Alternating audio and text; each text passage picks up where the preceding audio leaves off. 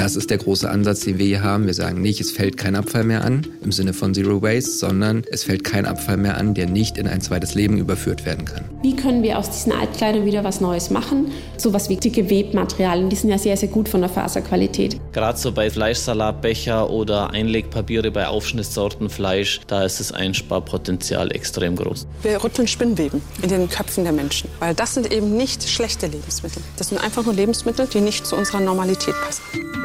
Besser Leben. Der Bayern 1 Nachhaltigkeitspodcast. Umweltfragen aus dem Alltag und einfache Lösungen. Mit Melita Barlam und Alexander Dalmus. Es ist unglaublich. Mensch, schon wieder sind wir bei Folge 10 der aktuellen Staffel. Herzlich willkommen, wenn ihr so lange durchgehalten habt und jede Woche dabei seid.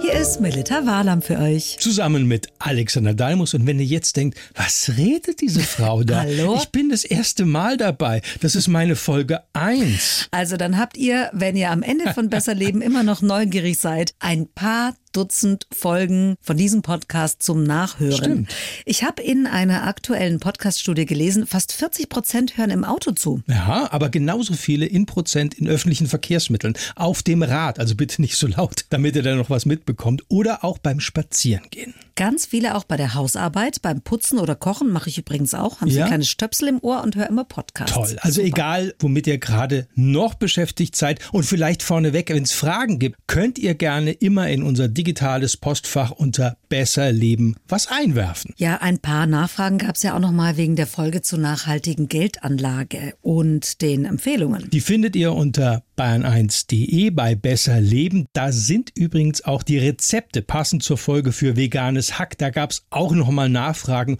Wo finde ich die? Auch genau dort unter bayern1.de. Da hat der Alexander verschiedene Fleischküchle für mich gemacht. und Ich musste probieren. Es war Jetzt mal zu heute. Ja, ja, ja, okay. Also da geht's ja dann sozusagen um die DNA dieses Nachhaltigkeitspodcasts. Wir reden über kleinste, kleinere und auch größere Nachhaltigkeitsinitiativen. Mit Schwerpunkt Bayern, aber auch mit tollen Ideen deutschlandweit, mit Kleinigkeiten, zusammen mit anderen gemeinsam viel erreichen in Sachen Nachhaltigkeit. Wir stellen euch einzelne Projekte vor aus ganz unterschiedlichen Bereichen. Also Abfall- oder Plastikvermeidung, Ressourcen schonen, Bildung, Kochen, es ist eigentlich alles dabei. Und wir lassen natürlich auch die Macher zu Wort kommen. Also die Menschen, die teils allein, teils auch in der Gruppe, manchmal auch mit Unternehmen im Rücken, einfach mal gemacht haben. Ja, statt immer nur zu reden. Ja, im Kleinen, gemeinsam viel bewirken, darum geht es uns heute. Und am Ende auch mit kleinen Geschichten von euch aus der Besser Leben Community. Wir bekommen ja immer viele Mails und teils können wir da sehen, was ihr macht oder eure Familie und eure Freunde jetzt schon tun und täglich umsetzen. Ja, und es muss auch mal gewürdigt werden, finden wir. Ja, wenn nicht hier, wo dann? Eben. Also, dann legen wir mal los. Der Stand der Dinge. Bevor wir zu ganz konkreten Beispielen kommen, wie wichtig diese Nachhaltigkeitsinitiativen aus der Mitte der Gesellschaft heraus sind, ist mittlerweile, hallo, auch bei der Politik angekommen. Ich würde es vielleicht sogar noch ein bisschen provokanter formulieren, ohne diese privaten, diese zivilgesellschaftlichen Nachhaltigkeitsinitiativen, wie es so schön heißt, würde sich insgesamt wahrscheinlich wenig bis gar nichts tun. Du meinst allein schon, weil dann alles ein bisschen fixer geht. Ja, weil dann einfach solche Ideen und auch die Umsetzung, ich sag mal, mehr Wumms bekommen. Oh mein Gott, schöner hätte der Kanzler auch nicht sagen können. Mehr Bums. Ja, tatsächlich ist das Bundesumweltministerium gerade dabei, ein solches Forschungsprojekt massiv voranzutreiben, also Nachhaltigkeitsinitiativen stärken und auch vernetzen. Und da haben in diesem Jahr auch schon die ersten Workshops eben mit solchen Nachhaltigkeitsinitiativen aus ganz Deutschland stattgefunden. Um auch Lösungen zu entwickeln. Das habe ich richtig verstanden, Ja. oder? Welche Hürden gibt es? Wie schaut's aus mit der Finanzierung? Und ganz wichtig natürlich die Vernetzung. Absolut. Also vielleicht ist sogar dieser Vernetzungsgedanke einer der wichtigsten. Das ist mir auch bei der Recherche für diese Folge aufgefallen, wie wichtig das ist, wenn man ja, willig, motiviert und eh schon engagiert ist, was machen andere? Wie machen das andere? Kann ich mir da eventuell was abschauen? Ja, manchmal muss man sich ja auch nicht jede Arbeit zweimal machen. So ist es. Ein gutes Beispiel dafür ist die Abfallzeitung für Kinder im Landkreis Main-Spessart. Das ist ein kleines, sage ich mal, sinnvolles Angebot, speziell eben für Kitas oder auch für den Unterricht in der Grundschule. Das finde ich super. Ja. Sowas wie Müll trennen gehört sowieso in den Unterricht, finde Genau. Und der Landkreis Main-Spessart, der übernimmt da auch so ein bisschen eine Vorreiterrolle in Unterfranken. 5000 Auflage hat diese Zeitung und eben mit dem Ziel, dass Kinder schon sehr, sehr früh spielerisch lernen. Plastik und andere Störstoffe gehören zum Beispiel nicht in die Biotonne. Ja, das haben und hatten wir hier auch immer wieder als Thema und das ist wirklich wichtig. Und wichtig ist eben auch zu wissen, es gibt schon eine solche Abfallzeitung und zwar im Landkreis Berchtesgadener Land. Also dann haben die das Konzept den meinen Spessartern sozusagen überlassen. Und deshalb sind Vernetzung, Austausch und, ja, ich sag mal, lösungsorientierte Ansätze auch so wichtig, weil da eben auch gesellschaftlich ein enormes Potenzial drin steckt. Und die Bandbreite ist ja auch so groß. Vom Repair-Café über die Erhaltung eines Biotops bis hin zur Energiegenossenschaft kann das ja auch alles abdecken. Wir stellen euch aus ganz verschiedenen Ecken ganz verschiedene Projekte und Initiativen vor. Kleine, große Einzelkämpfer mit Visionen und auch Unternehmen, die ein Ziel vor Augen haben. Und vielleicht inspiriert euch ja auch die ein oder andere Geschichte. Für eure Straße, für euer Dorf, für euren Verein. Gute Geschichten für die Umwelt.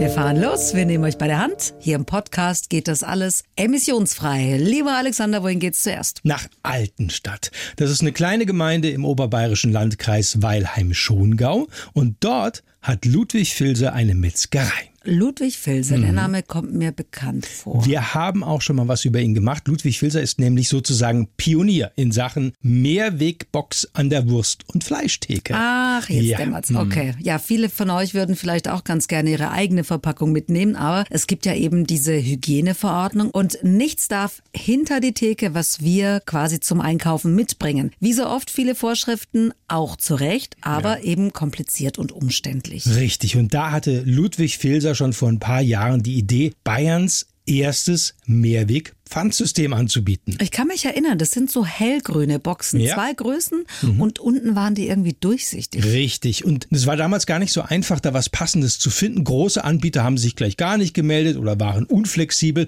Und dann hat er eben im Hessischen diese Mehrwegbox gefunden mit zwei Verschlussgriffen an der Seite, oben so ein kleiner verstellbarer Ring fürs Haltbarkeitsdatum, dazu noch ein Loch für eine Vakuumpumpe. So sieht diese Mehrwegbox in der Metzgerei in Altenstadt aus.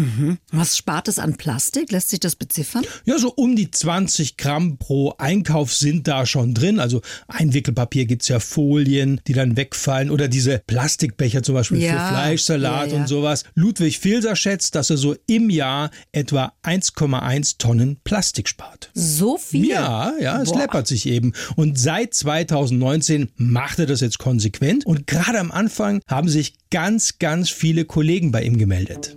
Deutschlandweit, Südtirol, also allgemein der deutschsprachige Raum hat angerufen und nachgefragt, wie das ist und wie wir das handeln, wie der Kreislauf ausschaut. Wir sind auch Rede gestanden für alle, wo Fragen gehabt haben, weil ich es einfach ein wichtiges Thema fand, wie wir uns kleine Metzger, die Handwerksmetzger, ich denke, die Großen bringen es nicht auf die Reihe, die Filialisten vielleicht, aber wo wir Kleine uns einfach sagen können, wir sind da, wir schauen, dass wir weniger Müll produzieren können und ich denke, dass das vielleicht bei vielen nur mal ein Ausrufezeichen war, um sich abzuheben. Das finde ich super. Und so einfach geht's. Also alte Pfandbox mitnehmen. Gut, da muss ich dann äh, dran denken, wenn ich zum Einkaufen gehe. Und eine neue, saubere mitnehmen. Also einer wie der Ludwig Filzer, der hat auch immer neue Ideen. Neu zum Beispiel sind gerade Brätformen für ein Leberkas aus Papier. Also ja. nicht aus Aluminium. Ja, genau, weil sich zwar Alu ja sehr gut recyceln lässt, aber eben oft im Restmüll landet und dann raus aus dem Kreislauf ist. Ein Metzger mit Ideen, muss man sagen. In meinen Augen habe ich alles richtig gemacht. Wir sparen Müll, Sicher sind die Energiekosten ein bisschen höher, weil wir jetzt halt einfach mehr spülen müssen. Aber da wir 70 bis 80 Prozent von unserem Strom über erneuerbare Energien machen und die Wärme für die Spülmaschine warm Wasser bei uns aus der Hackschnitzelheizung kommt, können wir das guten Gewissens tragen, dass wir mehr Energie brauchen und dafür weniger Plastik in die Umwelt bringen. Und die Kunden sind auch zufrieden. Also Win-Win-Win, würde ich mal sagen. Die Metzger Mehrwegbox aus Altenstadt. Also mittlerweile gibt's die deutschlandweit bei viel mehr Metzgern und ich finde, das ist eine tolle Geschichte zum Auftakt. Wir kommen zu etwas ganz anderem. Es geht um Klamotten. Der textile Overkill, wenn man so will. Dazu haben wir ja auch schon mal eine ausführliche Podcast-Folge gemacht. Ja, weil was passiert mit unseren alten Kleidungsstücken, mit einem Pulli oder auch kaputten Jeans? Selbst wenn die Klamotten noch tragbar sind, es gibt so Ja. unfassbar viel davon. Und das meiste wird einfach verbrannt. Ist wirklich absolut irre. Vor einem Jahr etwas in der Bilder aufgetaucht aus der Atacama-Wüste im Norden Chiles, liegt es in Südamerika. Und da schnallst du ab Berge von Kleidung, teils ungetragen. Da ist noch das Etikett dran. Einfach weggeschmissen, illegal entsorgt. Aber es gibt zum Glück so tolle Projekte wie Turns in Mittelfranken. Katja, Angelique und Christian. Das sind drei junge Leute und die machen in Ansbach was aus alten Klamotten, die eben auch zu kaputt sind für Secondhand. Wir stecken gerade in der Entwicklung eines Projekts, das eigentlich die Textilindustrie wieder zurückholen sollte nach Deutschland und gleichzeitig ein großes Umweltproblem lösen sollte, nämlich die Altkleider. Und wir haben gesagt, aus dem Rohstoff müssen wir eigentlich ein bisschen mehr machen als Baustoffe, also dieses übliche Dämmmaterial und so weiter. Und wollten es eben auch in Deutschland machen und haben gesagt, wie können wir aus diesen Altkleidern wieder was Neues machen? Vor mehr als einem Jahr hat die Katja Turns gegründet, erst als sozusagen ein Frauunternehmen. Ja, da hat sie Turnschuhe aus recyceltem Material hergestellt. Ja, und inzwischen arbeiten sie zu dritt und möchten mit einem sehr speziellen Verfahren die alte Kleidung sozusagen sanft auseinanderreißen lassen, um daraus dann wieder Fasern und am Ende Garn entstehen zu lassen. Wir stellen uns vor, wir haben einen Berg Altkleider, der zerrissen wird. Also da werden die Metallteile entfernt, die Reißverschlüsse entfernt, die Knöpfe entfernt. Und daraus entsteht dann sowas wie Malerflies. Das ist ganz flauschig. Und aus diesem Malerflies entsteht dann so eine Karte. Das ist einfach nur verzwirbelte Fasern, die so einen Grauton haben, weil eben ja alles Altkleider ist ja bunt. Und aus der Karte versuchen wir dann ein Garn zu machen. Also aktuell zweieinhalb Tonnen Altkleider hat das kleine Unternehmen in seinem Lager bei Ansbach gesammelt und die müssen jetzt bei einem Textilverwerter in Münster verrissen werden. Wahnsinn, das kostet natürlich erstmal viel Geld. Und deswegen haben die drei für ihre Firma Turns per Crowdfunding 20.000 Euro gesammelt. Und es hat geklappt und tatsächlich kann es jetzt erstmal losgehen und die ersten Mützen und Schals aus neuem Garn, aber eben aus alten Klamotten, die sollen noch in diesem Herbst in der Oberpfälzer Stickerei hergestellt werden. Finde ich eine richtig gute Idee aus Bayern. Ich werde mir ein Mützchen kaufen. Für dich auch mit deinem Kopf ohne Haare. Aus kaputten Altkleidern, die auf dem Müll landen würden, neue machen, damit den Wegwerfkreislauf unterbrechen und Ressourcen sparen. Also das hat es so in der Textilbranche noch nicht gegeben. Aber wir haben ja hier bei Besser Leben auch ein Herz für die klitzekleinen Initiativen, die vielleicht manchmal untergehen, weil sie eben nicht so spektakulär sind. aber eben trotzdem sehr wichtig für Biodiversität und auch die Artenvielfalt. Oder wusstet ihr zum Beispiel, dass das kleine Helmkraut bayernweit vom Aussterben bedroht ist? Hm? Ich wusste bis eben gar nicht, dass es dieses Kraut überhaupt gibt. Zum Glück leid. wissen es aber die Gebietsbetreuer Christian Salomon und Thorsten Ruf vom Naturpark Spessart. Die kümmern sich nämlich dort genau um diese extrem seltenen und zugleich auch wahnsinnig bedrohten Pflanzen. Und dieses Gebiet liegt im Naturschutzgebiet Aubachtal bei Wildensee, das ist im Landkreis Miltenberg. Und der Naturparkverein und das Landratsamt Miltenberg haben dort diese Pflegemaßnahme finanziert. mit Unterstützung des Instituts für Botanik der Uni Gießen. Da werden dann 50 kleine Pflanzen der Orchidee Herbstdrehwurz zum Beispiel gehegt und gepflegt. Und es gibt auch tatsächlich eine Erfolgsmeldung, der fleischfressende Sonnentau. Der wurde nämlich im bayerischen Spessart von einem gut Dutzend verbliebener Pflanzen auf über 500 Exemplare vermehrt. Wie lieblich du sprechen kannst, wenn es um Pflänzchen geht. Siehst du mal. Sonnentau kenne ich. Ja, aber was ich nicht wusste, ist, dass es auch in Bayern fleischfressende Pflanzen gibt. Siehst du? Schöne Geschichte, tolles Projekt. Eine wirklich tolle Idee, in der viel Herzblut steckt und die ein Mann quasi im Alleingang umgesetzt hat. Thomas Lennertz aus Castrop-Rauxel in Nordrhein-Westfalen. Er ist der Erfinder der Müllweg App. Also mit der kannst du ganz simpel wilde Unratkippen in der Natur melden. Also einfach ein Foto machen, wenn dir sowas auffällt. Per GPS ortet die App dann, wo die Müllkippe ist und mit einem Klick kannst du dann automatisch eine Mail an die richtige Adresse der zuständigen Gemeinde schicken. Und diese schlaue App für alle Smartphones, die heißt Müllweg Ausrufezeichen.de. Damit könnt ihr einfach eine wilde oder illegale Müllkippe dokumentieren und der Rest geht dann fast von alleine. Über 40.000 Mal ist die App schon runtergeladen worden und damit werden derzeit jeden Monat immerhin in ganz Deutschland bis zu 3000 Müllmeldungen verschickt. Heißt, die App macht unsere Natur sauberer und weniger Dreck und Müll in der Umwelt ist gut für uns alle. Machen wir einen Abstecher nach München. Da gibt es seit einiger Zeit das erste Restaurant in Deutschland, das Gerichte aus sogenannten geretteten Lebensmitteln anbietet. Also Lebensmittel, die ja kurz vor dem Ablaufdatum oder vielleicht auch knapp drüber sind, aber eben noch gut. Und Günnisch Seifert und ihr Team verarbeiten jede Woche 15 Tonnen Lebensmittel. Gemüse, wow. Käse, Mehl, Reisnudeln, alles bunt gemischt, wie es eben von den Partnern angeliefert oder abgeholt wird. Wir stehen ja schon in Kontakt mit den jeweiligen Erzeugern oder eben Lebensmittelstellen und die melden sich bei uns und sagen, du, ich hätte wieder so und so viele Paletten von XY. Und dann organisieren wir uns und retten das. Also um die 500 Essen werden pro Tag in dem Restaurant im Münchner Stadtteil Neuperlach serviert und eine Mahlzeit kostet 5,50 Euro. Bald soll es die Gerichte auch in Gläsern zum Kaufen geben und Günnisch Seifert plant außerdem weitere dieser sogenannten Community Kitchen in Bayern zu eröffnen. Mittlerweile ist Lebensmittelverschwendung der drittgrößte Schaden für die Welt so viele Emissionen, die daraus entstehen, so viele Ressourcen, die da reingehen, an Wasser, an natürlich Energie, an Traktoren, die drüber fahren, an Verpackungen, die entstehen. Also am besten was draus machen, was Sinnvolles. Und völlig zu Recht ist Günnisch Seifert mit ihrem Restaurant vom Bundeslandwirtschaftsminister Özdemir auch mit dem zu gut für die Tonne Preis ausgezeichnet worden. Glückwunsch nochmal. Herzlichen Glückwunsch. Und wenn euch das Thema näher interessiert, hört doch noch mal rein in unsere Folge zur Lebensmittelrettung.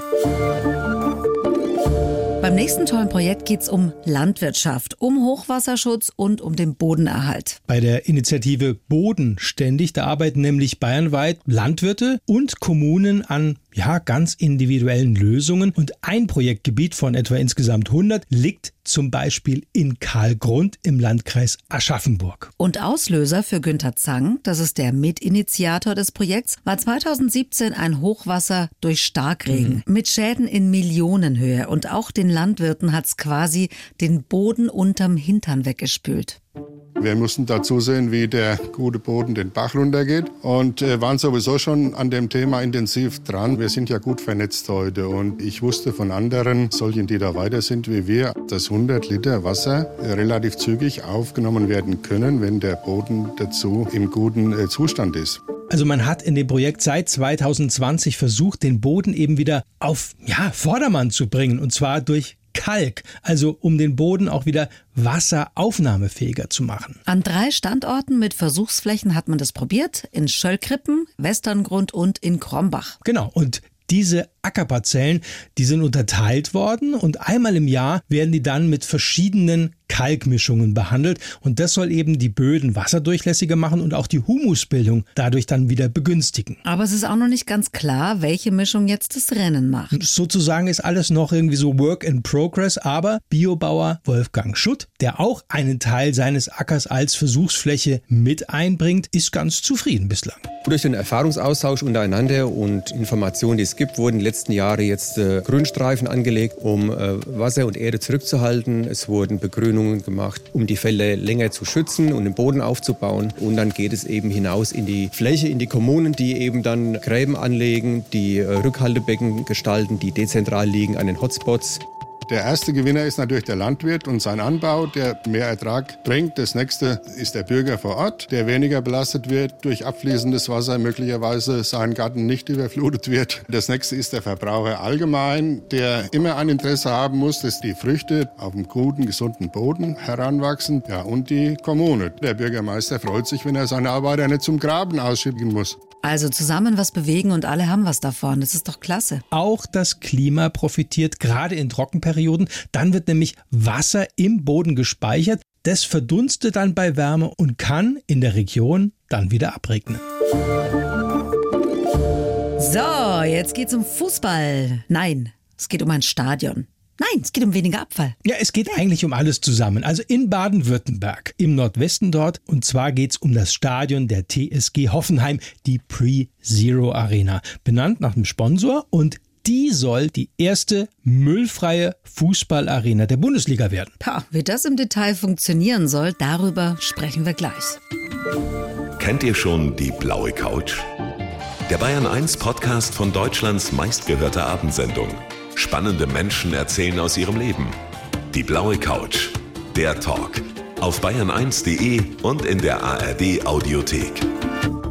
Wir waren bei Müllfrei und bei Fußballstadion. Ja. Das Stadion der TSG Hoffenheim soll demnächst komplett müllfrei werden. Also Abfall fällt natürlich immer an, wo viele Menschen zusammenkommen. Klar, es ist immer die Frage, was man draus macht, ob jetzt Fußballfan oder nicht. Es wird natürlich gegessen, getrunken, vielleicht auch ein Fanschal gekauft. Da fällt unheimlich viel Verpackungsmüll an. Hm. Auf Schalke zum Beispiel auch noch der Bechermüll, weil die haben als einzige noch kein Mehrwegbechersystem. Das kann man sich gar nicht vorstellen. Ja, so ist es. Wahnsinn. Also, wenn du aber das mit dem Müllfrei wirklich ernst nimmst, dann brauchst du eben noch mehr als nur Mehrwegbecher, noch mehr als vielleicht jetzt nur Mülltrennung im Stadion, wie es gerade eben auch in der Pre-Zero Arena in Hoffenheim ist. Eben, dass du möglichst viel auch wiederverwerten kannst. Und das geht eben dann so weiter, sagt Markus Sagitz von Pre-Zero.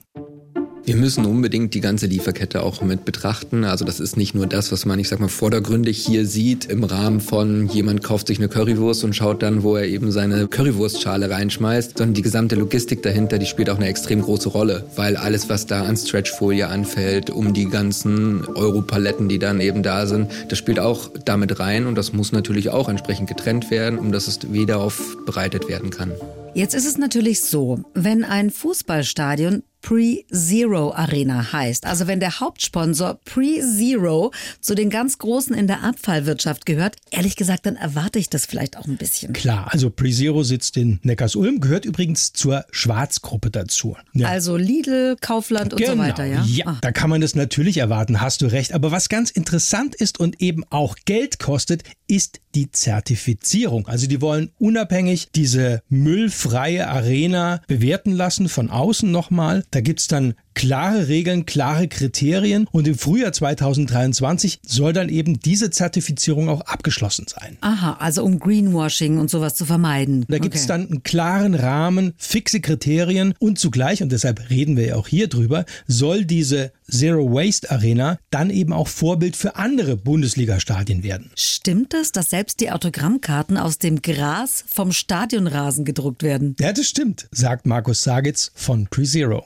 Im Endeffekt ging es uns darum, dass wir für bestimmte Dinge auch sensibilisieren. In dem Fall, dass Gras am Ende auch ein Abfallprodukt ist, was anfällt, weil der natürlich eine akkurate Länge haben muss, damit hier natürlich entsprechend Tiki-Taka-Fußball gespielt werden kann. Da fallen tatsächlich innerhalb eines Monats fallen da zwei Tonnen Grasschnitt an. Und der würde normalerweise ganz normal entsorgt werden, im Zweifel auf die Kompostieranlage und dann wäre der weg. Und wir haben eben gemeinsam mit einem Partner und gemeinsam mit der TSG Hoffenheim eine Möglichkeit entwickelt, den Grasschnitt zu trocknen, zu Pellets zu pressen, um daraus Graspapier herzustellen, um dem Ganzen dann wieder, wie ich es vorhin schon gesagt habe, ein zweites Leben zu geben.